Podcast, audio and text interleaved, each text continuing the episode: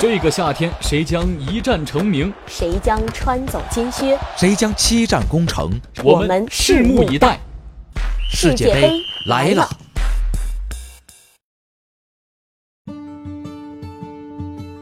这里是新华 FM 世界杯特辑。波兰队获系于莱万一人的中欧铁骑，中锋这个足坛最具杀伤力的角色。百余年来经历了一波又一波战术革新后，如今走到了十字路口。本届世界杯，中锋将开启又一个新的盛世，还是复兴后的再度沉沦？从莱万多夫斯基及其所在的中欧铁骑波兰队，或许能够一瞥端倪。得分能力强，能拿球作为支点，还能充当球队防守的首道屏障。中锋在一支球队当中的作用，特别是战术作用，不容小觑。盖德·穆勒、莱因克尔、巴蒂斯图塔、克洛泽等人都曾在世界杯上诠释中锋的含义，但随着新千年欧洲拉丁一派引领的无锋阵和伪中锋革命，法国、西班牙乃至巴西、阿根廷都不时派上小个单前锋，连中锋如云的德国战车也一度把格策推到最前线。不过，不少世界二流强队仍在坚守传统。稳健的防守，绞肉机般的强悍中场，加上单箭头的超级中锋，近几届大赛上重新崛起的波兰人接过捷克队大旗，成为中东欧力量型打法的代表。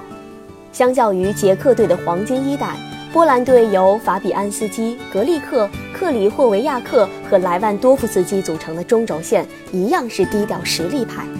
目前高居世界排名第十的波兰队主教练纳瓦尔卡在战术上围绕但不完全依靠莱万，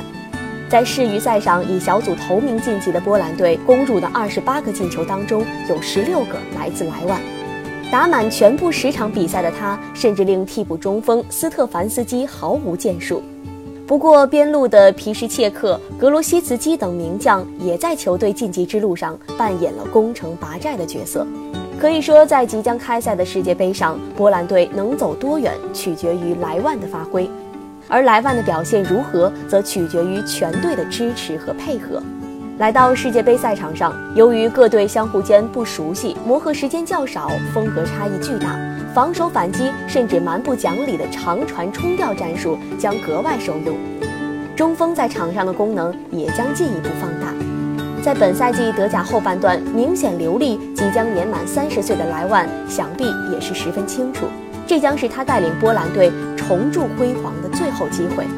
以种子身份进入 H 队，波兰队的对手中，日本队对抗性偏弱，而非洲神经刀塞内加尔队畏惧波兰这样严谨防守的球队，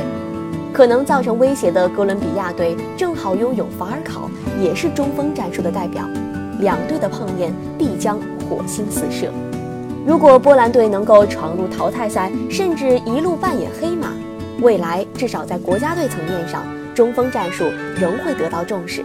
反之，刚刚有所起色的中锋队就很有可能随着扛旗人的倒下，被又一轮的战术革新清洗。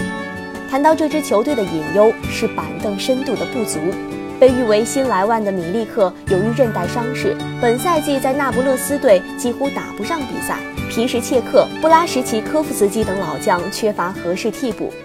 而被寄予厚望的新星泽林斯基毕竟是第一次登陆世界杯，球队在超密集的赛程当中如何调整阵容状态，既是对老帅纳瓦尔卡执教能力的一大考验，也将成为波兰队为自己世界前十证明的试金石。